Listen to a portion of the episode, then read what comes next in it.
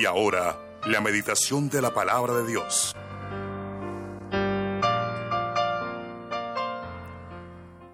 Bueno, mis hermanos, eh, en esta mañana no puede faltar la palabra de Dios. Y el tema para esta mañana es el poder de la cruz. Bueno, hay algunos que quieren una cruz de oro, de plata, de metal. Algunos más humildes quieren una cruz de madera. Pero el problema más grave no está en querer tenerla, porque la puedes tener en oro, la puedes tener en madera como quiera. El problema más grave es no tener al que murió en la cruz.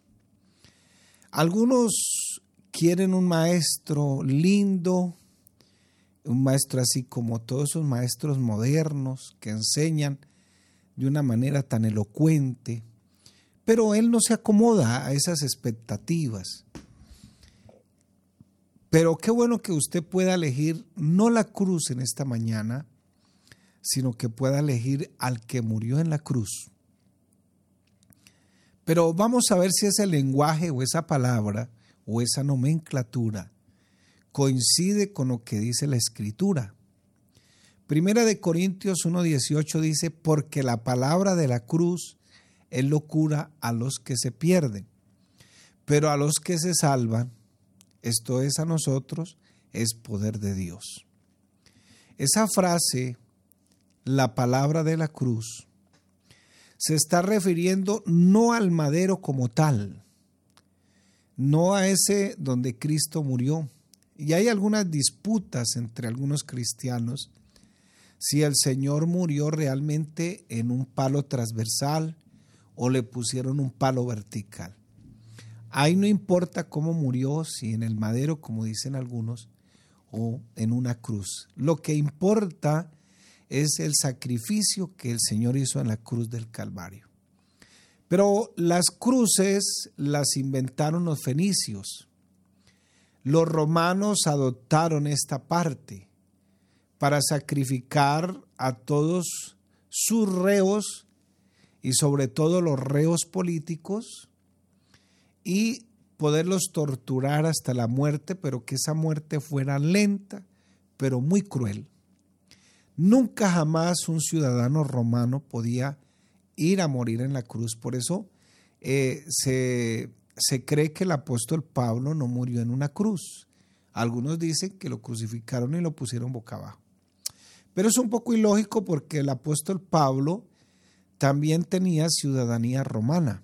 Entonces, el romano no podía morir en una cruz. Sin embargo, el Señor no era romano, el Señor era del pueblo de Israel, nació en Belén, se crió en Nazaret, cerca del mar de Galilea. Por eso la pregunta que hicieron en el día de Pentecostés, y es que algo bueno puede salir de Galilea, de, esos galileos.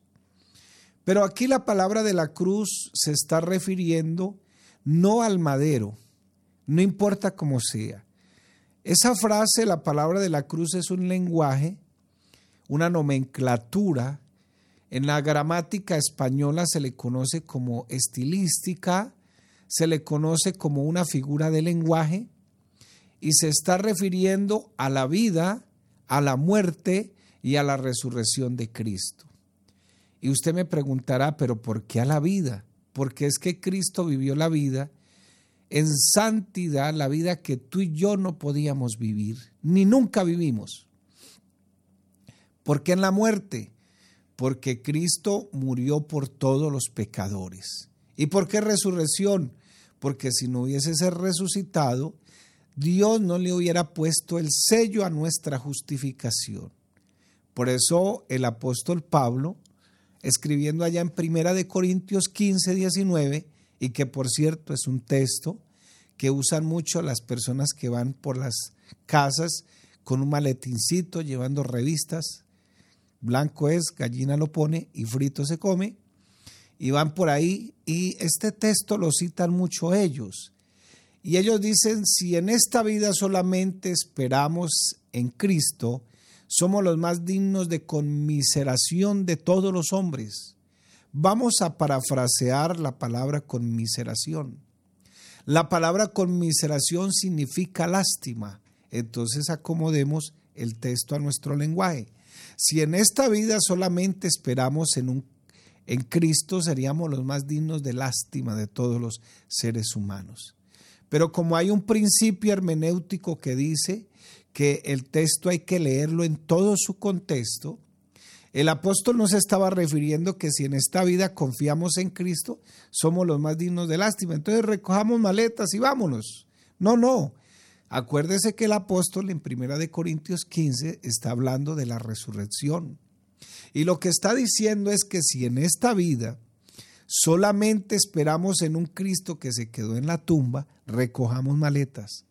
Por eso, si Cristo no resucitó, vana es nuestra predicación. De ahí que el apóstol Pablo en Romanos 4:25, él dice que él puso el sello de nuestra justificación con la resurrección. Si Cristo no resucitó, estaríamos muertos en nuestros delitos y pecados.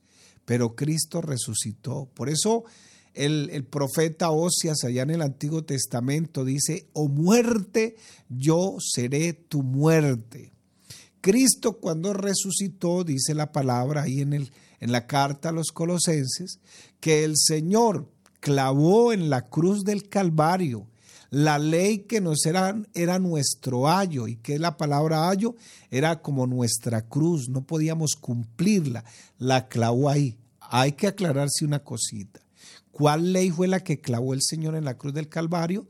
La ley ritual o ceremonial, y eso incluía los días de reposo y días de fiesta, o sea, el sábado los clavó ahí, que nos era contraria a nosotros. Pero hay nueve mandamientos morales que el Señor nos los ha quitado. Esos siguen ahí, vigentes, con otras palabras, pero están por todo el Nuevo Testamento. Mandamientos morales, ética moral, lo que clavó el Señor fueron todos esos mandamientos rituales que sumaban más o menos como unos 800 mandamientos, donde ni siquiera una mujer que estaba en su periodo menstrual no podía salir, quedaba inmunda, tenía que esconderse, el que se sentara donde ella se sentó quedaba inmunda. Sin embargo, Cristo en la cruz del Calvario clavó esa ley que nos era contraria y exhibió públicamente los demonios.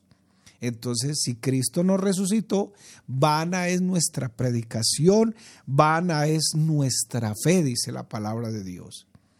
Y nos dice Pablo aquí en Primera de Corintios 1:18, porque la palabra de la cruz, o sea, la vida que usted no vivió, la muerte que le tocaba a usted por ser un pecador, a mí, a mí, yo también me incluyo ahí, perdóneme, Dice porque la paga del pecado es la muerte y la resurrección, que es una garantía de que Cristo realmente perdona mis pecados y que automáticamente el mismo apóstol Pablo nos enseña que Él es el primo, Él es, ¿cómo es que dice la frase?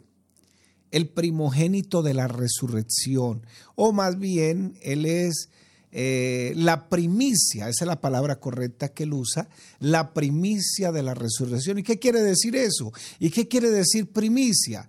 Primicia es cuando el sacerdote o el dueño de la finca, el dueño del sembrado, agarraba lo primero con la mano así, no, no, no así, ¿no? no, ni mandaba el niño, era lo que agarrara así con la mano, lo más, lo más bastante, lo más grande, perdóneme la redundancia, que pudiera agarrar con la hoz. Eso era lo primero de toda la cosecha.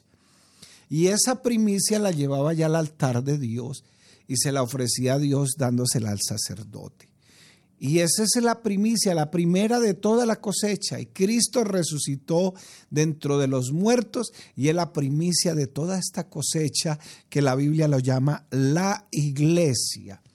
Entonces, porque la palabra de la cruz, claro, este evangelio, que a eso es lo que se refiere, a la vida, la muerte y a la resurrección de Cristo, si usted lee Primera de Corintios 15 en los primeros textos, 1, 2 y 3, usted encontrará que el evangelio se refiere a la vida, a la muerte y a la resurrección de Cristo.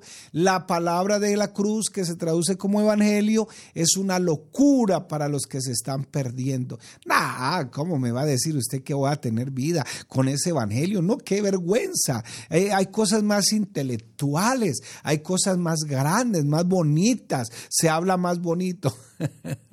¿Usted los habrá escuchado por ahí? Me imagino que sí.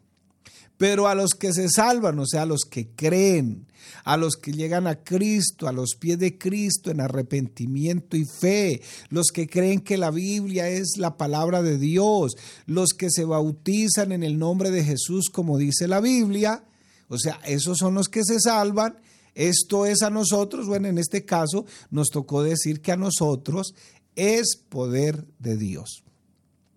Yo no sé, mi amigo que me está escuchando en esta mañana, en cuál de los dos grupos esté usted, en los que se salvan o en los locos que creen que no se pueden salvar. Yo prefiero estar en los locos que se salvan. Y estoy aquí y por eso predico la palabra de la cruz y la palabra de la cruz es el mensaje que proclama un acontecimiento histórico, significado, un, un, acontecimiento teológico. ¿Y a quién apunta? Pues a Cristo. Él fue el que sufrió esa muerte criminal, lo peor que podía pasar en ese momento, pero cuya muerte, ¿a quién afecta? Pues a los que creemos. Esa muerte, aunque tú no lo quieras creer, mi amigo, en esta mañana, también afecta el destino del ser humano. ¿Por qué afecta el destino del ser humano? Porque uno predica el Evangelio y le dices, no, yo tengo mi religión, yo me muero en mi religión, yo creo que mi religión es suficiente, soy esto, esto, y le mencionan a uno tres características de lo que ellos son. Entonces, esta muerte de Cristo en la cruz afecta al uno y al otro. A mí me afecta porque ahora que he creído, he venido a los pies de Cristo en arrepentimiento y fe, entonces me afecta porque en lo bueno voy para el reino de los cielos. Y el que no cree, por eso el apóstol Pablo nos enseña allá en segunda de Corintios capítulo 2 versículo 14 hasta el versículo 17 que nosotros no somos como muchos que medran o se hacen del Evangelio un negocio, sino que predicamos con sinceridad a Cristo. Pero también dice que el que nos lleva de triunfo en triunfo es Cristo Jesús y nosotros por donde quiera que vayamos, transpiramos el olor de su conocimiento. ¿Qué quiere decir eso? Pues transpiramos el olor de, del Evangelio olor de vida para vida y olor de muerte para muerte, olor de vida para vida para los que se salvan y olor de muerte para muerte los que se condenan. Y para esto, ¿qué es necesario? ¿Qué significa eso? Pues que nosotros llevamos el Evangelio, lo transpiramos. Hoy, ojalá eso, hermano, sea un hecho en nuestra vida. Transpiramos el Evangelio. Y transpirar el Evangelio no es la ausencia de los problemas. No, no, no. Más problemas tenemos a veces. La vida espiritual, la paz que Dios nos da no es la ausencia de los problemas ni las dificultades. Somos seres humanos. Simplemente que cuando llegamos al Evangelio aceptamos que éramos pecadores. Esa es la gran diferencia. Pero nosotros también somos fariseos en recuperación. Y vamos aquí. Claro, ayer cometíamos 100 errores, hoy por ahí cometemos 10 o 15, pero mire la gran diferencia y nadie valora eso. Nadie, nadie lo valora. ¿Por qué? Porque esto es una locura para los que se pierden. Pero para los que se salvan, esto es el poder de Dios. Entonces, esto afecta al destino humano y por contraste la sabiduría que la palabra de la cruz, o sea, el Evangelio emite, no tiene un origen humano, se opone al mensaje de, de la sabiduría humana. No, es que la psicología, es que la ciencia, es que la antropología, con todo respeto. Me gusta leer, a mí me encanta leer y, respeto esas ciencias. Algunas cositas le ayudan a uno en algunas cosas, pero por lo general son secularistas, por lo general son ateas, por lo general son antidios. Entonces, hasta ahí llegamos. Pero la gente le da un realce a todo eso. No, tu mente, tú te puedes sanar por sí solo, si esto, lo otro, no. Yo creo en esta palabra. y hasta el momento, por la gracia de Dios, vamos aquí de victoria en victoria. La palabra de la cruz es una insensatez para aquellos que no quieren aceptar el Evangelio. Ellos piensan de esa manera. No es que le estoy diciendo insensatos, sino que ellos piensan que esta, esta palabra de la cruz eh, eh, es una insensatez. No, eso es una locura. Eso es solamente para los evangélicos. Y entonces Pablo relata la muerte de Cristo en una cruz fuera de la ciudad de Jerusalén. Y para ellos eso era una tontería. Y todavía para muchos es una tontería. Clasificaban al Señor como un criminal, eh, un esclavo degenerado, porque los romanos solo crucificaban a los desviados de esa calaña y por eso lo clasificaban al Señor así. Y, quizás usted le, suene drástico lo que estoy diciendo, pero esa es la verdad. Y si quiere, apele a la historia y encontrarás que él, al Señor, lo tenían como un criminal, un esclavo degenerado, eh, alguien de baja calaña, porque eso era eso eran las personas que eran mandadas allá al Gólgota, la picota pública, pero no se estaban dando cuenta de que estaban mandando al autor de la vida el dueño del cielo y la tierra, el que hizo todas las cosas. Y por lo tanto, el mensaje de la cruz para mucha gente en esa época y que para este tiempo también era una estupidez. Para los griegos, esta palabra eran estupidez. Por eso la gente todavía dice, ay, qué bendición, eh, sí, me gusta el Evangelio, me gusta como oran, oren, oren allá por mí. No, pero más que orar por usted, porque aquí oramos, le predicamos. El Evangelio eh, en la predicación muchas veces no es para sentir, hacerme sentir bien. No, si el Evangelio no me hace sentir como pecador para ir a los pies de Cristo, pues entonces no estamos predicando bien el Evangelio. Entonces, mi hermano, pues sí, hay que darle ánimo a las personas, esto. Mire, yo, yo le he dicho aquí a los hermanos, y los hermanos son testigos de eso, que muchas veces eh, eh, la, predicación se comporta como cuando uno va al circo. Eh, se cuenta, ustedes han visto un hombre que se pone una venda aquí y ponen una mujer allá en una rueda y la ponen a dar vueltas y el hombre lanza cuchillos, chaca, pero no le pega a ninguno. Y, y si el Evangelio hace eso, salimos medio borrachos, pero no nos pasa nada. Lo bueno es que el Evangelio, en este caso, sí den el blanco, apunte directamente al corazón, como dice la Biblia, la espada de dos filos que penetra allá hasta lo más íntimo y discierne las intenciones del corazón. Mire lo que dice Primera de Corintios 1:23. Dice la palabra de Dios, pero nosotros predicamos a Cristo crucificado. Esa frase crucificado se puede traducir como evangelio. Pero ¿qué quiere decir eso? Pues que Cristo murió por los pecadores. Para los judíos, o sea, los que esperaban el Mesías, los que esperaban al Jehová del Antiguo Testamento, los que esperaban al Yahvé del Antiguo Testamento, los que esperaban al Yahweh del Antiguo Testamento o el Adonai, como lo quiera llamar, para los judíos eso se volvió un tropezadero, pero para los gentiles una locura. Los que repudiaban el mensaje que Pablo predicaba, lo consideraban una locura, él lo consideraban un loco. Incluso cuando estuvo predicándole a Festo allá en ese tribunal, dijo, ay Pablo, las muchas letras te están haciendo daño. Oiga, impresionante, impresionante. Pero objetivamente, rechazar el mensaje trae una perdición irrevocable. Así de sencillo. Por eso la cruz marca mi destino. Voy para el reino de los cielos, así me llamen loco. Segunda de Corintios 2.15 dice, porque para Dios Somos grato olor de Cristo en los que se salvan y en los que se pierden. Segunda de Corintios 4:3, pero si nuestro evangelio está aún encubierto entre los que se pierden, está encubierto. Entonces, hay que predicarlo. Por eso aquí no paramos. Ya tenemos 224 Biblias para darle a los amigos que vengan en julio a la campaña después de la convención. Ya tenemos un cantante que va a venir, mi amigo el Mugre, aquí el hermano Jaime Silva, va a venir a acompañarnos aquí en esa campaña evangelística.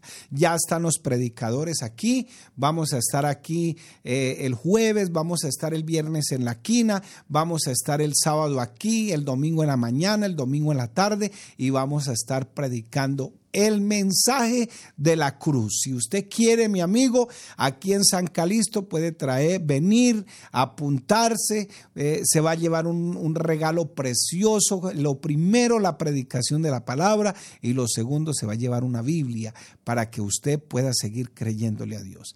Y dice segunda de Tesalonicenses 2.10, y con todo engaño de iniquidad para los que se pierden, por cuanto no recibieron el amor de la verdad para ser salvos. Entonces, qué bueno poder pensar en, este, en esta mañana que el Señor por medio de, de, la predicación del Evangelio y que el mensaje de la predicación del Evangelio es la, la, vida, la muerte y la, y la resurrección de Cristo, yo pueda ser salvo de todos mis pecados. Porque fuimos salvos en el pasado, porque fuimos salvos en esperanza de los pecados pasados. Romanos 8:24 dice, porque en esperanza fuimos salvos, pero la esperanza que se ve no es esperanza porque lo que alguno ve, ¿a qué esperarlo? Entonces nuestra esperanza está en Cristo. Más bienaventurado es ver que perdón, creer que ver. Bienaventurados sois vosotros que creísteis en mí. Y por gracia, dice la palabra, nosotros somos salvos. La gracia es el favor que no merecíamos, pero dice Efesios 2:5, aún estando nosotros muertos en pecados, nos dio vida juntamente con Cristo por salva, por gracia sois salvos. Salvos de los pecados presentes. Mediante el Evangelio somos salvos. Cuando aceptamos al Señor y decidimos bajar a las aguas del bautismo, el Señor perdona todos nuestros pecados. Me llamaba la atención en cierta ocasión, en una de las congregaciones que, que estuvimos administrando por la gracia de Dios, había un anciano ya como de unos 80 años, pero todavía su mente estaba muy lúcida y me decía, pastor, pero el Señor sí me perdona todo. De verdad el Señor me perdona todo. bueno, no sé por qué lo diría, ¿no? De pronto pensaba que habían algunas cosas que no le eran perdonadas porque como en su religión le enseñaron que habían unos pecados veniales, o sea, unos pecados buenos, y habían unos pecados capitales, o sea, otros eran de muerte. No, no, no, para el Señor todo es igual y cuando yo vengo a, a los pies de Cristo en arrepentimiento y en fe y acepto bajar a las aguas del bautismo para el perdón de mis pecados, el Señor borra todas mis transgresiones. Y también el Señor me tiene en cuenta porque aquí en esta vida nada es perfecto y aquí nosotros andamos con esta naturaleza humana y en cualquier momento podemos fallarle al Señor y por eso también me libra de mis pecados futuros. Entonces, qué bueno que podamos entender qué significa la palabra de la cruz, significa la muerte expiatoria de nuestro gran Dios y Salvador Jesucristo cuando se hizo hombre y fue allá a la picota pública para que nosotros pudiéramos ser perdonados de todos nuestros pecados. ¿Qué significa por la predicación de la cruz? Significa que nosotros a través de la predicación exponemos la muerte de Cristo como el único remedio de los pecados y para que el hombre pueda salvar su alma. Así como Moisés levantó la serpiente en el Antiguo Testamento para que los que miraran esa serpiente fueran salvos, eso significa cuando Cristo fue levantado para el perdón de los pecados. ¿Cuáles son los efectos de una cruz predicada, o sea, el Evangelio predicado, Locura para los que no creen, pero poder de Dios para los que creen y para poderse salvar y para darle satisfacción. Dios a través del Evangelio nos perdona nuestros pecados pasados, presentes y futuros y también nos enseña a vivir como personas salvas. Así que mi hermano y amigo en esta mañana, yo creo que tenemos lo mejor de lo mejor, la palabra de la cruz. Locura para los que se pierden. Y por eso mi hermano en esta mañana, yo lo invito para que todo lo que usted escuche lo disierna. Porque a veces el Evangelio no coincide con lo que algunos predicadores predican. Decía un predicador en cierta ocasión, exponiendo su mensaje, que había ido a predicar al África. Y, él se sorprendía, él se sorprendía mucho porque si el Evangelio que nosotros predicamos le sirve a ellos, y si le sirve a ellos, también tiene que servirnos a nosotros. Pero tenemos una idea distorsionada para qué es el Evangelio. Y ahí es donde entró a hacer su mal la famosa teología de la prosperidad. Si usted nota, curiosamente, muchos cristianos, incluso de nuestra iglesia, tienen una visión misionera, pero esa visión misionera es para Estados Unidos, esa visión misionera es para Suiza, para Inglaterra, para España. Yo no he escuchado ninguno de los que tienen esa visión misionera que diga, me voy por allá para Guatemala, me voy por allá para El Salvador, me voy por allá para África. No los he escuchado. Fíjese cómo el Evangelio, que a veces no lo entendemos lo suficiente, empieza como a darle estatus a la gente y piensan que el Evangelio, pues, es cierto que el Evangelio nos da un estatus diferente delante de Dios, pero decía el predicador, y me llamaba la atención eso, que si el Evangelio les sirve a ellos, ¿por qué no nos puede servir a nosotros? Y ellos son felices cuando cantan, cuando adoran. Es más, él decía, solo tienen una comida al día y son felices cuando eh, predican. No tienen un templo con aire acondicionado y con todas las comodidades que nosotros tenemos porque ellos hacen los cultos debajo de los árboles. Y la oración que hacían los jóvenes, decía él, es que el Señor los enviara a una parte donde aún tuvieran que morir como mártires por causa del Evangelio. ¿Alguna vez tú has escuchado una oración así? Por eso la palabra de la cruz a veces para algunos se vuelve locura. Pero qué bueno que en esta mañana tú puedas entender que el Evangelio no te lo prediquen por razones ni por causas equivocadas. Vente aquí al Evangelio, te, vas a, te va a ir bien. De hecho, nos va a ir bien. Vente que tu marido te va a querer. Vente que tu mujer te va a querer. Vente que aquí se te van a solucionar todos los problemas. Ya no vas a tener problemas con tus hijos, ni con los vecinos, ni vas a tener problemas económicos. Eso es una paradoja, mi hermano querido. El Evangelio tiene otro objetivo. Lo primero salvarme del infierno. Lo segundo, de la ira que viene para los pecadores. Y lo tercero, dice la palabra, que para formarnos a la imagen del Hijo. Entonces, mi hermano y amigo, yo creo que en esta mañana tenemos lo mejor de lo mejor.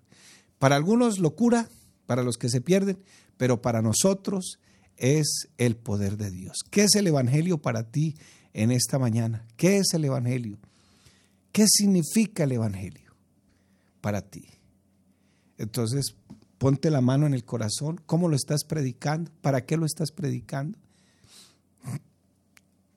Todavía hay muchas contradicciones, pero la gracia del Señor aún sigue con esta palabra.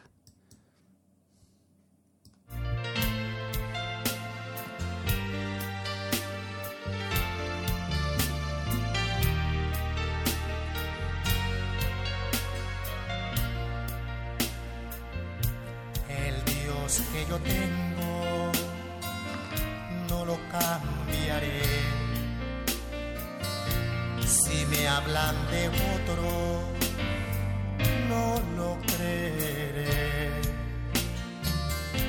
El Dios que yo tengo solo lo han tenido los hombres de fe. El Dios de Abraham, el Dios de Isaac, el Dios de Israel Si antes del Dios mío Dios no había existido lo habrá después. El Dios que yo tengo, el Dios que yo tengo. Escuchen amigos, yo quiero contarles lo lindo que es tener al Dios vivo que hable con uno y uno hable con él. El Dios verdadero que es el primero y postrero también. El Dios que yo tengo, el Dios que yo tengo.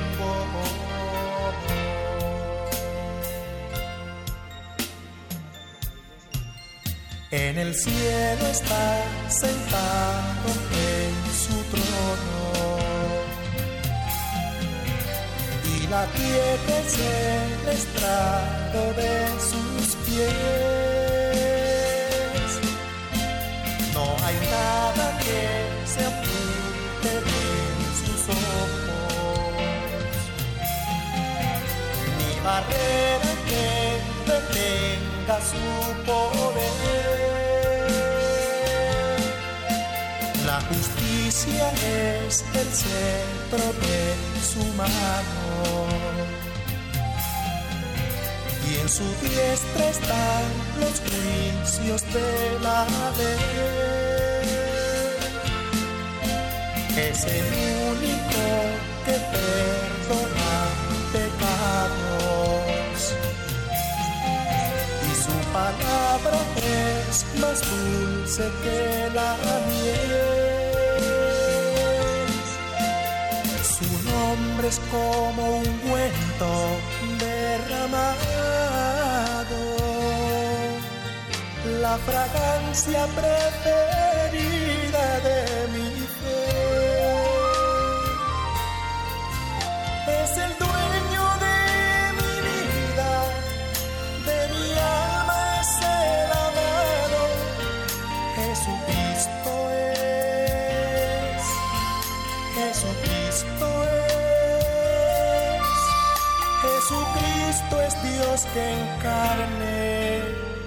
Se ha manifestado.